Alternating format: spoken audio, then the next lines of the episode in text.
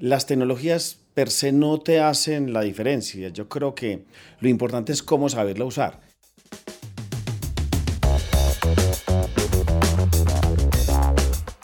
Hola a todos y bienvenidos a Innovación Bancolombia, un podcast de Bancolombia en coproducción con Emprendete, donde nos sentamos a hablar con expertos sobre transformación digital, tecnologías disruptivas y economía digital. La idea de estos episodios es que aterricemos la innovación y la volvamos sencilla y para todos, a través de historias y experiencias de expertos en diferentes temas. Si nos están escuchando en Spotify, en Apple Podcasts, en Google Podcasts o en Deezer o en donde sea, recuerden que también nos pueden escuchar en el portal de innovación de Bancolombia, donde van a encontrar artículos, infografías, videos y más episodios sobre temas como tecnologías inteligentes, analítica, big data, ciberseguridad, seguridad, entre otros. Entonces escuchen este episodio tranquilos y si quieren más vayan a www.grupobancolombia.com slash innovación. Hoy estamos con Jorge Ospina, el CIO de Grupo Bancolombia, y quien encabeza el equipo encargado de mantener y actualizar todo lo relacionado con tecnología y sistemas de información. Desde hace años ha hecho parte de procesos de implementación de nuevas tecnologías y transformación digital. Y sí, podríamos decir que él lo estaba haciendo antes de que fuera cool. Lo más interesante y curioso es que apenas nos sentamos con él nos soltó una bomba que nadie se esperaba. Bueno, pues mi nombre es Jorge Ospina. Yo me defino más como pintor que ingeniero de sistemas encontré una pasión tardía de la, en la pintura y la verdad que me he venido estos últimos años dedicado a la pintura, a la escultura, y si oyeron bien, él se define primero como artista y después como CIO o ingeniero. Y lo que esto trae a la mesa de trabajo es una unión entre sus pasiones. Es encontrar cómo los puntos comunes abren posibilidades y perspectivas que construyen, tanto en el arte como en la empresa. De esto se trata la historia de hoy. Hablamos con Jorge sobre su experiencia, sobre cómo trabaja y sobre cómo encuentra sus puntos comunes entre sus dos pasiones. Y entonces para entender el de dónde viene, pues volvamos a sus raíces. Pues mi historia en Bancolombia tiene dos grandes etapas. Digamos, yo empecé como, empecé a trabajar en el último semestre de, cuando estaba terminando ingeniería de sistemas, eso fue en el año 85 en el antiguo Banco Industrial Colombiano, que luego en el 98 nos funcionamos con el Banco de Colombia y, y salió Bancolombia. Yo trabajé 14 años en el banco, empecé como analista, programador 2 y fui ascendiendo hasta tener ya una responsabilidad de gerencia ya en la fusión con el Banco de Colombia. Esa fue mi primera época en Bancolombia y hace cuatro años regresé a Colombia, nuevamente al Grupo Bancolombia. Inicialmente estuve dos años en Panamá y, ya llevo cuatro años aquí en, Medellín. Entonces tengo como dos épocas en el Grupo Bancolombia. Y en, en el intermedio, pues tuve una experiencia muy interesante y es que me fui a trabajar al Grupo Santander. Trabajé en Bogotá, como siga yo del grupo en, en Colombia, luego me fui como director regional de, del Santander en Santiago de Chile, ya trabajé seis años. Luego fui a trabajar a Brasil como yo de negocios globales del Grupo Santander en, el, en Brasil. Y de ahí regresé al Grupo Bancolombia. Entonces 14 años con el Santander y ya llevo otro tanto, un poco más con, con el Grupo Bancolombia. Él cuenta esto con mucha modestia, pero lleva muchos años dirigiendo equipos de tecnología en la banca. Con este recorrido que nos cuenta Jorge, uno se da cuenta que él está más que preparado para asumir la responsabilidad que tiene hoy. Él prácticamente le dio la vuelta a Latinoamérica viendo cómo funcionaba la banca y cuáles eran las necesidades tecnológicas desde diferentes ángulos. Y en 30 años este personaje debe estar lleno de historias poderosas. Teníamos que preguntarle sobre esas historias que más le gustan, esas que lo hacen sentir orgulloso y que recuerda con más cariño. Yo tengo una anécdota muy, muy, muy especial y, para mí así, fue muy gratificante y es que nosotros teníamos en el Banco Industrial Colombiano, Ramiro Arias era mm, el gerente nuestro de desarrollo y después fue de, innovación. Y yo recuerdo que un fin de semana, eh, una semana que llegó él de Estados Unidos, él iba a los congresos, a los seminarios de tecnología, que inclusive en esa época, digamos, nosotros íbamos a Estados Unidos o Ramiro iba o alguno de nosotros iba, veía tecnologías y tres o cuatro años después nosotros las implementamos. Hoy, pues a diferencia la tecnología que sale en Estados Unidos, está disponible para todo el mundo y creo que eso es un cambio también radical en esto. Pero la anécdota está que eh, Ramiro se fue a un seminario a Estados Unidos y, me dice un viernes, Jorge, ¿usted qué va a hacer mañana, un sábado? Pues, pues, yo, pues mañana pues me voy a jugar fútbol. Digo, no, ¿por qué no viene por la mañana que quiero que conversemos un, temita de algo que viene a Estados Unidos? Entonces llega y me entrega un manual como de 500 hojas y tres disquetes y me dice, bueno, esto es un sistema de audio-respuesta. Eh, esto no hay nada en el país, entonces le hace esa vaina y, mire a ver cómo empezamos a poner un sistema de audio-respuesta en el BIC. tomé, tomé los manuales, empecé a estudiarlos, a instalar el software, a aprender a manejarlo. Y obviamente pues todas las, eh, todas las frases y todo el, software venía en inglés. Entonces yo para pues, contestarle un saldo a un cliente pues tenía que regrabar los mensajes en inglés para ponerlo en español. Y empezamos a hacer las primeras pruebas de, este sistema de respuesta. Y lo hicimos obviamente al interior del banco con los empleados. Entonces, ah, llame este número con un teléfono de tonos y, y, esa vaina, usted da su número de cuenta y esa vaina le da el saldo. Entonces la gente descrestaba pues porque le llamaba al computador, le contestaba el saldo. Pero lo más simpático era que la gente decía, bueno, eso es muy chévere, muy bacano, muy novedoso, pero ¿quién es ese montañero que está hablando ahí, cierto? Entonces, eh, después lo que hicimos ya cuando ya el producto lo fuimos, eh, ya lo íbamos a sacar al público, pues contratamos ya un locutor oficial para que obviamente pues los números se leyeran bien y, y fuera simpático, o sea, o sea, quedara mucho mejor. Inclusive algunas veces nos olvidaban traducir algún lenguaje o algún mensaje, entonces eh, muchas cifras eran en español y por ahí aparecía un mensaje en inglés que se nos había olvidado traducir. Este es un ejemplo muy claro de lo que se necesita para actualizarse. Se trata de experimentar y de estar dispuestos a adaptarse cuando una nueva herramienta se presenta. Hay una frase de sabiduría popular que dice, nadie nace aprendido, y esto es aún más cierto cuando hablamos de tecnología. Entonces, si queremos actualizarnos, tenemos que hacer como Jorge. Primero aprender y entender qué es para poder pensar después cómo lo voy a usar. Después hacer un prototipo para probar el concepto y finalmente utilizar la retroalimentación para hacer el despliegue final. Pero ojo, lo más importante es pensar cómo lo voy a usar, porque no se trata de hacer por hacer o usar por usar, se trata de traer valor real al cliente. Utilizar un nuevo sistema de moda solo para aparecer en prensa y sin tener un caso de uso verdadero pues no tiene sentido. Y Jorge es muy claro en esto. Yo creo que a veces son cosas sobrevendidas y, voy a poner un caso específico, ¿cierto? De blockchain todo el mundo es cool hablar de que estamos en blockchain, ¿cierto?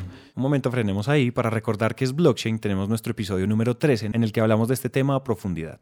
Pero eso se viene hablando hace 4 o 5 años, donde definitivamente el que no estuviera ahí pues iba a estar como fuera del mercado, ¿cierto? Y a veces yo creo que las tecnologías o las tendencias a veces las sobrevendemos y no encontramos casos reales de uso donde realmente la tecnología se use de manera adecuada, ¿cierto? Y el tema de blockchain, digamos, eh, se ha confundido también porque se quiere resolver muchas cosas con blockchain y quizás los casos más prácticos a veces no, no aparecen de manera adecuada y, y, y tratas de usar una tecnología para cosas que no se, se, se necesitan. Por, por, decirlo de una manera gráfica, a veces queremos matar una mosca con un cañón, ¿cierto? Entonces no, no, no vale la pena meterse uno en una cosa de blockchain para hacer una, una transacción que solamente va a durar en el momento que se realiza la transacción, ¿cierto? El blockchain, digamos, tiene aplicabilidades muy, muy claras y sentidos donde un bien o un asset eh, desmetalizado pueda durar eh, en el tiempo y se garantice, digamos, su autenticidad, ¿cierto? Entonces, para una transferencia, pues podría ser, pero es demasiada tecnología para, para, para, para, para usarla así. Entonces, muchas veces los, los vendedores eh, los partners y, son como nolas de tecnología donde van diciendo, entonces primero es eh, mobile first, ahora es cloud first, después es si no está en la nube estás muerto, si no tenés premios estás como, como out. Entonces yo creo que esas cosas hay que saberlas tener e implementarlas en el momento adecuado para realmente sacarle jugo a la transformación digital.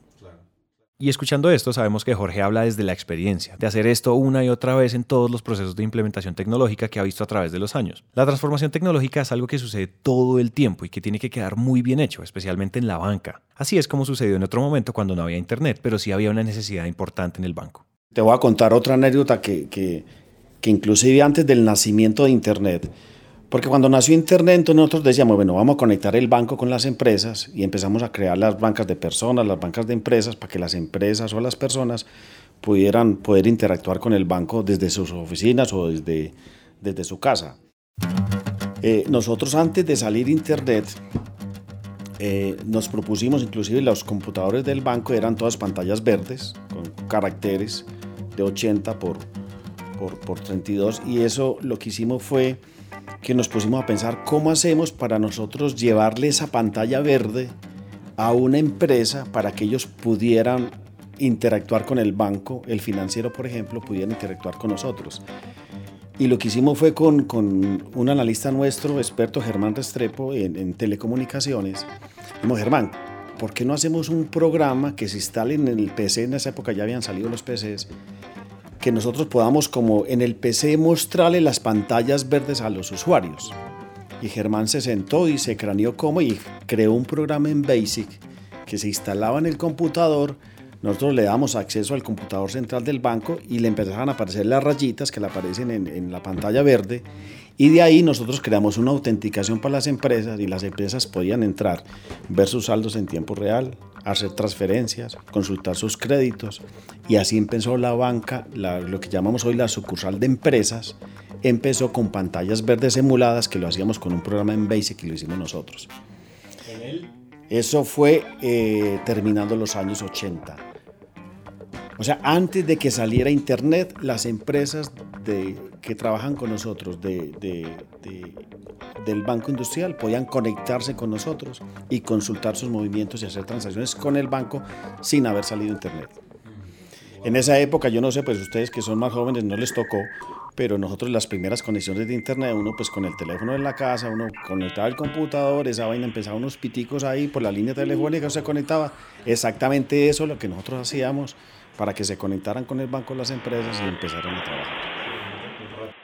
Imagínense eso, estos personajes estaban haciendo conexiones remotas para que las empresas vieran sus cuentas y saldos antes del Internet.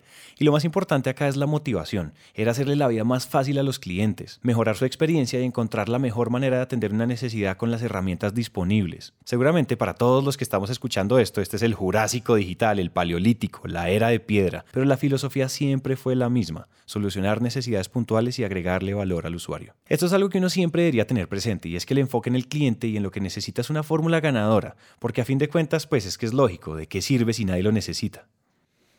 Yo diría que una de las cosas que mmm, siempre hemos procurado y, y, yo creo que es básico en toda esta transformación digital es las tecnologías per se no te hacen la diferencia. Yo creo que las tecnologías, y como te decía ahora, en el pasado una, una tecnología que saliera en Estados Unidos pues llegaba años o, o, o, desfasado en el tiempo a, a, nuestras manos, ahora todo el mundo tiene la misma facilidad de acceder a la tecnología de punta que está pasando en el mundo. Lo importante es cómo saberla usar. Pero para usarlo de manera adecuada, yo creo que un gran diferencial es el talento, ¿cierto?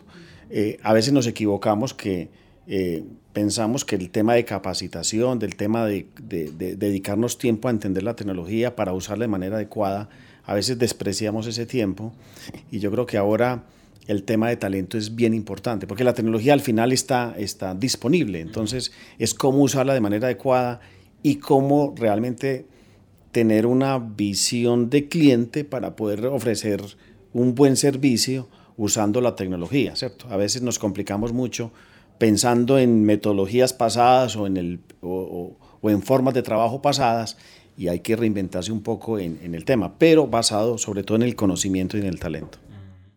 Y como ustedes ya habrán visto que es clásico de Jorge, qué mejor forma de ejemplificar esto que con una buena historia. Érase una vez un montón de plásticos desamparados sin poder ser usados, hasta que un día...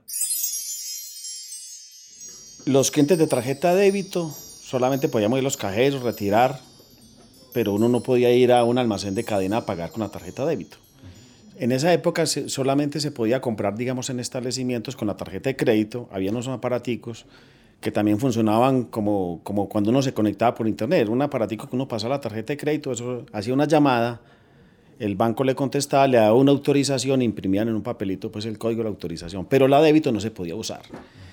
Entonces, en esa época estábamos trabajando con, con y el Banco Industrial habíamos hecho una alianza, digamos, para compartir experiencias tecnológicas y nos propusimos cómo poner en los almacenes de cadena y una alianza con el éxito de llevarlos a, a las cajas el primer punto de venta que se pudiera usar la tarjeta débito para pagar con la débito y no con la de crédito. El crédito ya, ya funcionaba, pero la de débito no. Entonces nos pusimos a trabajar un equipo interdisciplinario entre las tres compañías, trajimos tecnologías que nosotros en su momento no conocíamos cómo funcionaban, los datáfonos, digamos, especiales que leían las tarjetas de débito, nosotros no sabíamos esa vaina cómo funcionaba y cómo enviaba una transacción a un switch central. y lo que hicimos incluso fue poner un sniffer. Un sniffer es un aparato que se pone en la mitad de un canal de comunicación y le muestran las transacciones que pasan, los formatos, y uno empieza a ver cómo entender cómo se programa eso. Y de esa manera empezamos entre las dos entidades a programar los datáfonos, a conectarlos a los dos computadores de los bancos centrales y empezamos e instalamos la primera, la primera eh, transacción débito en el país, en el éxito de Envigado, con el éxito y haciendo transacciones para BI con AVI. Eso empezó a evolucionar a través de, de, de, las, de las tres entidades, empezamos a instalar eso en el país y luego ya Redevan, que ya lo habíamos creado pues eh, un tiempo atrás, nos pidió que le vendiéramos esa infraestructura para ellos realmente, pues digamos es el negocio de Redevan, ir a todos los establecimientos, no solamente al éxito, sino ir a todos los establecimientos de, de grandes cadenas y a los comercios a llevar los pagos de puntos de venta. Y hoy lo que hacen hoy que Credibanco y Redevan, digamos, nació en su momento en la parte débito por lo que hicimos en la alianza Biconavi. Redevan y Credibanco son los principales proveedores de datáfonos e infraestructura de pago en establecimientos de comercio en todo Colombia. Para dimensionar este tema, ustedes hoy no tienen que sacar una sola gota de efectivo a la calle gracias al trabajo de Jorge y el resto del equipo. Entonces, la próxima vez que rayen ese plástico que llevan en las billeteras, pues piensen en Jorge.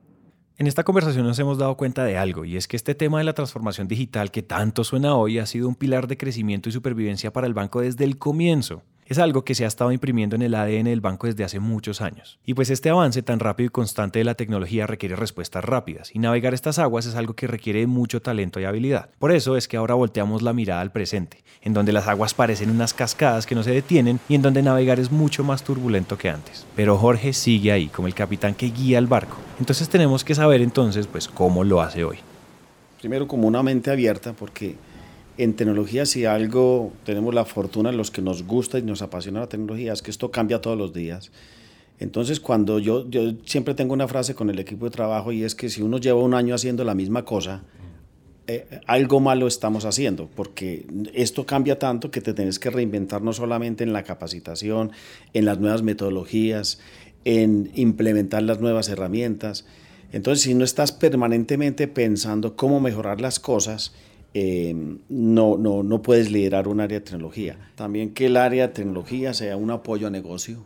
Creo que hemos venido cambiando un poco esa historia. Siempre las áreas de tecnología, siempre nosotros quedamos debiendo, pero bueno, yo creo que hemos logrado que el banco mm, encuentre en el área de tecnología un área que, que, responda, obviamente, con a veces con los problemas que tenemos, que esto no es un área eh, fácil, pero creo que hemos venido logrando un, una buena respuesta a negocio que, se va viendo eh, cada día.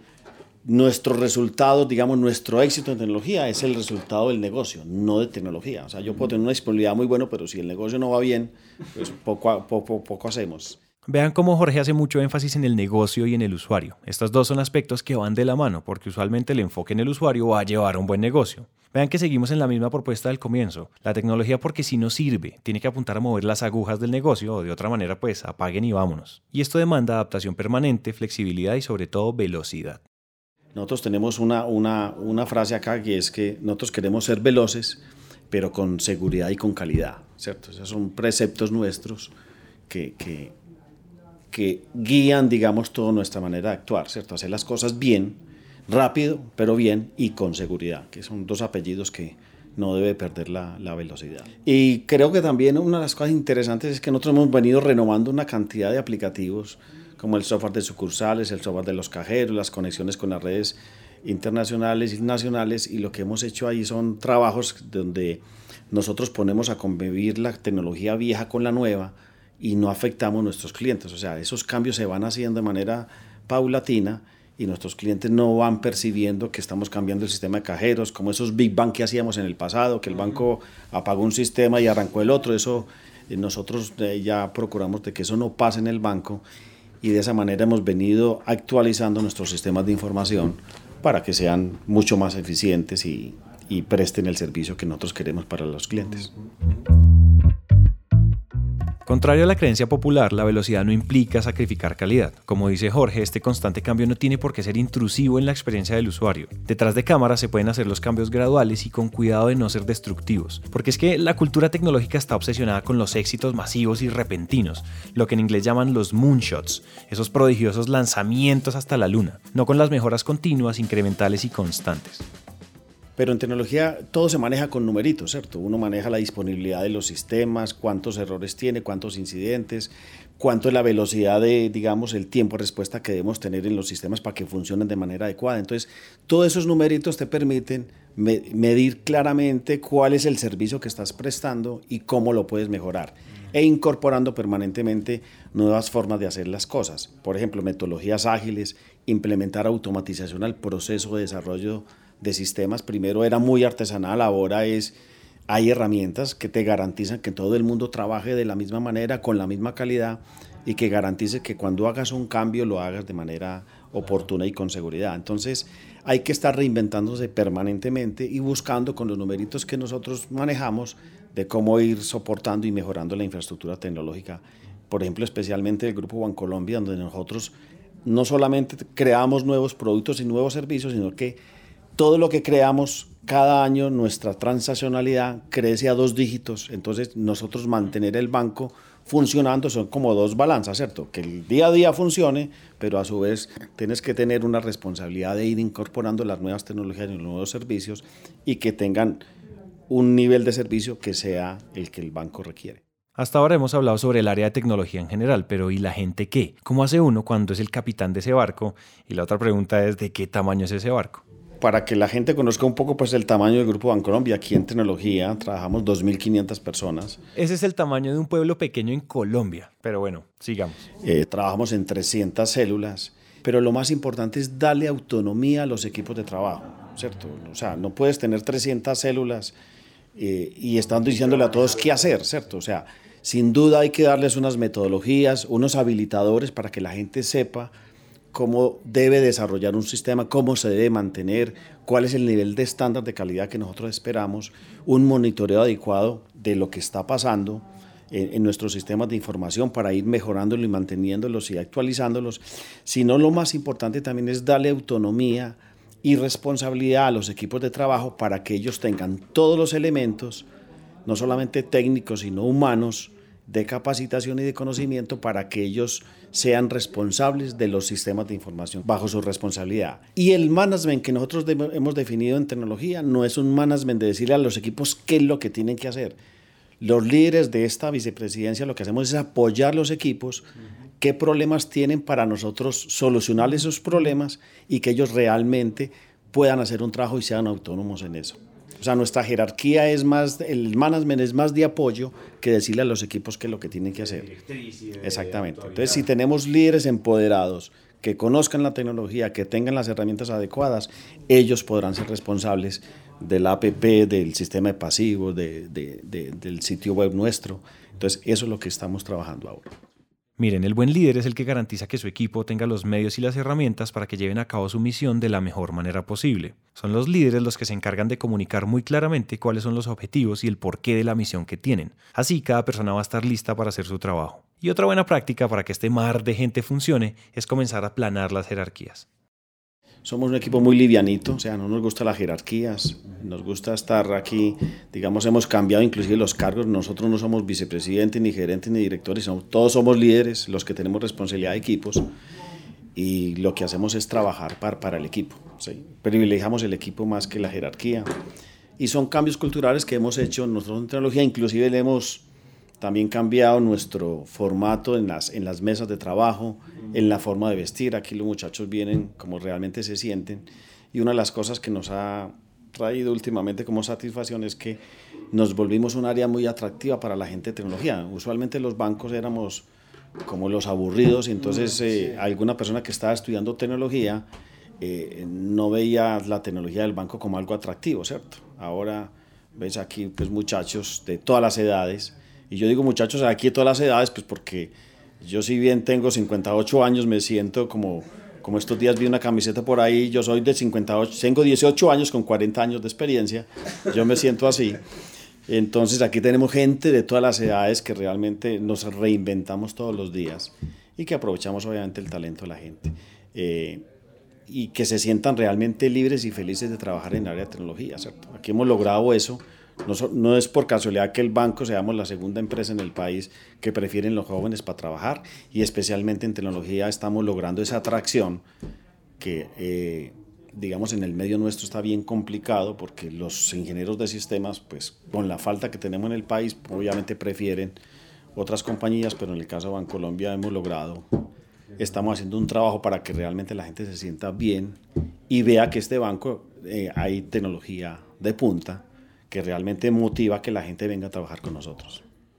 Vean que la transformación digital es importante, pero acá estamos hablando de una transformación a un nivel más alto, en la interacción de las personas, de las disciplinas, de los procesos, y en general estamos hablando de transformación organizacional.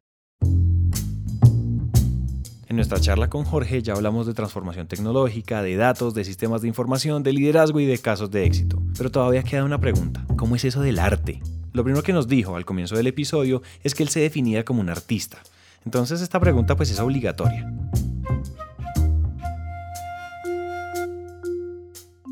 Si tú tuvieras, trabajas cinco días, ¿no? De lunes a viernes. Si tú tuvieras la mitad de la semana, dos días y medio, libres, ¿qué te pondrías a hacer? A pintar. A pintar. Y a hacer la escultura. Me encanta la escultura. Yo creo que al final de mis días voy a terminar siendo escultor. El tema de la escultura es que hay que dedicarle tiempo y son temas, digamos, la práctica, la técnica que yo tengo ahora es con arcilla, entonces tienes que estar permanentemente digamos, modelando, porque si te seca ya, ya pierdes parte del tiempo. El, tema el tema de la, de, la, pintura es más fácil porque puedes parar varios días y no pasa nada, ¿cierto? El tema de la escultura hay que dedicarlo. Pero sí trato, inclusive en, en mi vida laboral, yo le dedico al 100% de 7 de la mañana a 6 de la tarde al banco y el resto del tiempo es para mí. Y entonces es acá donde entendemos que el arte y la tecnología en Jorge son dos lados de la misma moneda. Parecen opuestos, sí, pero hay un terreno común muy grande. Es una relación en la que cada lado aporta algo al otro y conviven perfectamente. ¿Has encontrado una conexión entre tecnología absoluta, y absoluta, absoluta. Por ejemplo, ponte en este escenario. Tienes un, un, un cuadro en blanco tienes unos pinceles y una pintura y cuando vas a empezar a pintar no tienes ni idea qué es lo que va a salir. De pronto sí tienes algo preconcebido o viste un paisaje o te imaginaste algo, pero te, te sientas ante un tablero en blanco y empiezas a pintar algo que de pronto tienes una idea, tienes los elementos ahí y al final te sale un cuadro, ¿sí?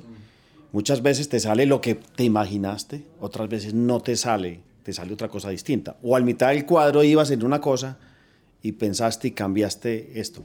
Exactamente es lo mismo en tecnología. Tú ves la tecnología que está ahí, está el cloud, está la inteligencia artificial, está el blockchain. ¿Qué diablos voy a hacer con eso? Te enfrentas a una tecnología que no conoces o que estás conociendo y que tienes una idea, la usas y empiezas por un lado, de pronto te salió lo primero que imaginaste, usaste esa tecnología, creaste algo, pero en otro caso quizás en el camino dijo, no, esto no es por ahí y te fuiste para otro lado. Entonces son cosas, son cosas eh, que hay que emplear un poquito la imaginación, un poco de visión a futuro, ¿cierto? ¿Qué es lo que quieres sacar con ese cuadro, con esa tecnología, para producir después un cuadro o un sistema de información para, para el banco? Y fíjate que estas nuevas tecnologías y las tecnologías en general, viejas, nuevas, actuales, son, son las pinturas, son los colores eh, lo importante no son los colores que es lo que hablábamos ahorita de sobrevender los colores, los óleos, Así es. sino que lo importante es el cuadro blanco y cómo lo hacemos, incluso si hay que echarle blanco y borrarlo, pero hay es. es decir, es en el acto de sentarse a usar los colores que realmente se produce valor. Así es. Eso. Y hago otra analogía, ¿cierto? Yo en mi casa, eh, todos los cuadros que están en mi casa, pues obviamente son míos. Y, mi esposa, pues, yo no sé si es por ser mi esposa, yo sé que me quiere mucho, entonces le encantan mis cuadros, pero lo, que a veces hacemos o hago yo es que ya me canso de ver un cuadro y llego, le echo pintura blanca y hago otro cuadro sobre ese cuadro, entonces cambio los cuadros de mi casa permanentemente. Y eso, pasa, y eso pasa con la tecnología, ya la tecnología no sirve o el cuadro ya te aburrió o eso ya no es lo que el banco necesita, no es lo que la tecnología que el banco quiere, hay que renovar esa tecnología, hay que renovar ese cuadro, hay que cambiar ese sistema por algo más moderno. Eso tiene un mensaje poderoso de desapego. Así es. Sobre Así todo es. en tecnología y en el arte y casi que en la vida, ¿no? Nos podemos poner aquí metafísicos, pero el desapego, Sin duda. sobre todo porque todo va a cambiar tan rápido, todo se vuelve obsoleto tan rápido, que hay que, ay, es que a usted le encantaba esa aplicación que era tan bonita, jubílela. Así es. Tan y para el cementerio de apps. Así es. Yo, por ejemplo, una de las cosas de desapego que tengo es que cuando cambio de función o he cambiado, pues porque he tenido la fortuna de trabajar en cuatro países, yo no me traigo nada del pasado para mi nuevo trabajo. Ni me gusta traerme a los que trabajaron conmigo, porque creo que es bueno conocer cosas nuevas, ¿sí? Y desapegarse, desaprender. Porque eso que fue exitoso ya en los 90, hoy ya no es, o es otra cosa. Entonces hay que mirarlo distinto para poder aprovechar las nuevas cosas y darse la oportunidad de conocer nueva gente, nuevas tecnologías, nuevos pensamientos, y creo que eso es muy valioso. Jorge es alguien con tanta experiencia que sería muy fácil que se hubiera estancado en las viejas victorias, pero no, él es alguien que ha dejado atrás lo que ya no sirve y se ha quedado con las lecciones, ha estado dispuesto a pasarle la pintura blanca a su lienzo. Esto no es nada más que una invitación a desaprender, a vaciar la copa y dejar entrar cosas nuevas, y entender que el mejor ingrediente que podemos mezclar con la tecnología es propósito.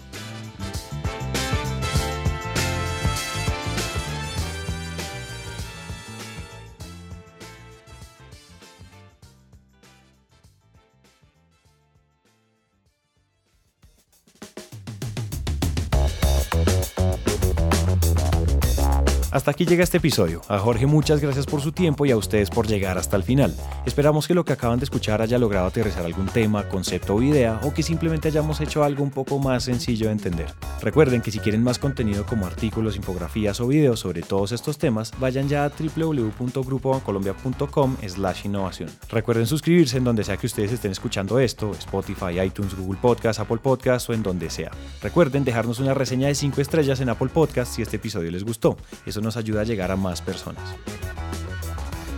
Este podcast es una coproducción entre Bancolombia y Emprendete, una marca de Naranja Media. Nos vemos en el siguiente episodio. Gracias por escuchar.